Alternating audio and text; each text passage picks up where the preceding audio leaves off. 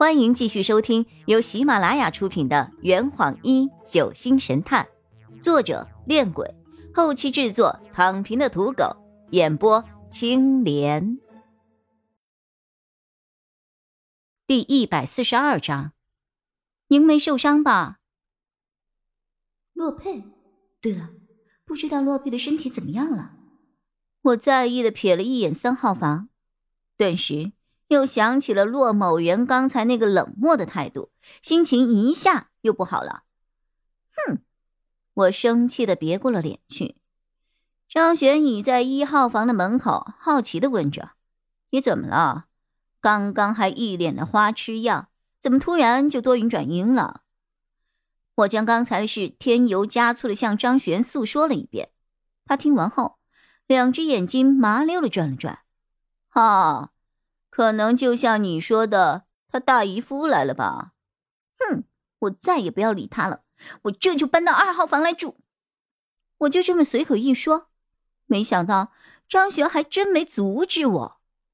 我抱着背包从四号房走了出来，你怎么也不拦我呀？张璇耸了耸肩，你住过来有什么不好呢？哈，我还担心自己的隔壁住进一个陌生人呢。话是这么说，没错。我又纠结的瞅了瞅三号房的房门，突然又感觉被抛弃的洛佩有些可怜。张璇突然将手掌放在了我的额头上。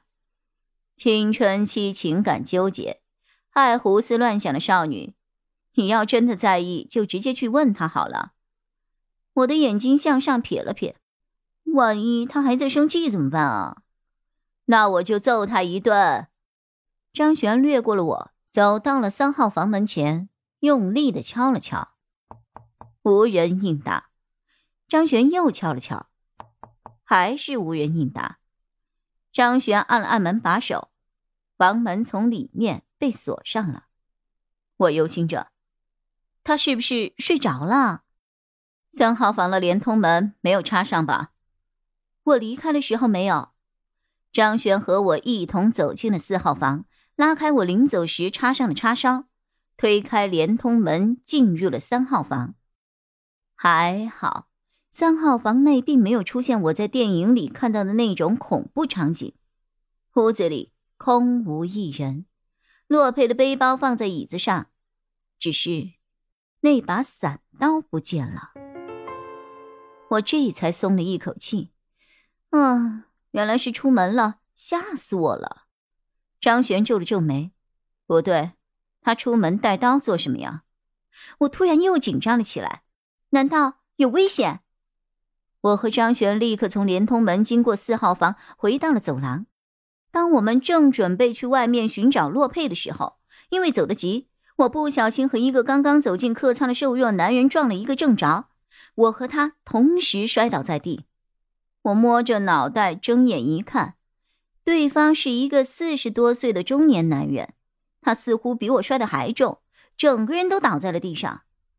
他的身后还跟着另外一个身材高大、穿着运动装的男人。我立刻上前将他扶了起来。对不起，对不起啊，是我太着急了。您没受伤吧？哎呦呦，哦呦，没事没事哦。他在我的搀扶下慢慢的站了起来，看了我一眼后，惊讶道：“嘿。”你是临江居士哎，我不知所措的点了点头。呃，是啊，和普伦一样，他激动的抓着我的双手，两眼放光。哎呦，我看到你破案的新闻了，非常厉害，非常厉害啊！真是年轻有为，年轻有为啊！您过奖了。我试图将自己的手缩回来，可他实在抓得太紧了。你好啊，你好啊，我是燕南大学的高数老师，我叫廖望啊，哈哈哈！小姑娘，跟我讲讲你的破案经历啊，我真的特别感兴趣，特别感兴趣啊！我真想怼他一句，你感兴趣有什么用啊？老娘现在没那个心情。雨涵，走在前面的张璇看到我被人缠住了，又折了回来。我费力的将自己的手从他的手里抽了回来，下意识的在身上擦了擦。呃，我们回头再聊吧，我现在得去找我的朋友了。啊，哈哈哈，那就不打扰您了，回头见啊，回头见呐。他的笑容中透出了森森的寒意，令我感觉到毛骨悚然。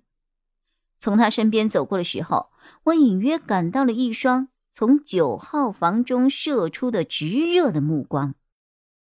我们找到洛佩的时候，他正坐在乘务室后面的餐厅里，大口大口的嚼着一个三层巨无霸香辣芝士鸡腿堡。嗨，他的嘴角贴着面包屑，一双水汪汪的大眼睛呆萌的看着我们。我还以为你心情不好呢。我木讷的看着他，没想到胃口还这么大，哈哈！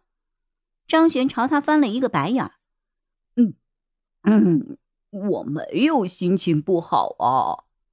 洛佩咽下了嘴里的食物，晃了晃手中的汉堡。这里的西餐味道不错，要不要尝尝？少来这一套！张璇狠狠的瞪了他一眼，然后突然变脸，再给我来一杯咖啡。十分钟后，我和张璇水足肉饱的靠在了餐椅上。你吃个饭带伞干嘛呀？洛佩拍了拍挂在腰间的刀伞，拿着伞有安全感，就像你随身带着刀一样。张璇看了我一眼，雨涵说你不太舒服，怎么样？身体好点了吗？是有一点小问题。不过现在好多了，我就是觉得屋里太闷了，所以想出来走走。看起来似乎没事儿了。洛佩朝窗外看了看，奇怪，怎么这么久了还不开船呢？张璇漫不经心的推测着，一等舱还没有住满，好像还有一个人没到。哎，他已经到了。我看着窗外，透过窗户，我看到了一个衣着跟洛佩神似的男人，沿着舷梯走上了甲板。他将船票丢到了船员身上之后，径直朝船舱走了过来。这坛已经喝完了，呵，你猜出凶手是谁了吗？啊，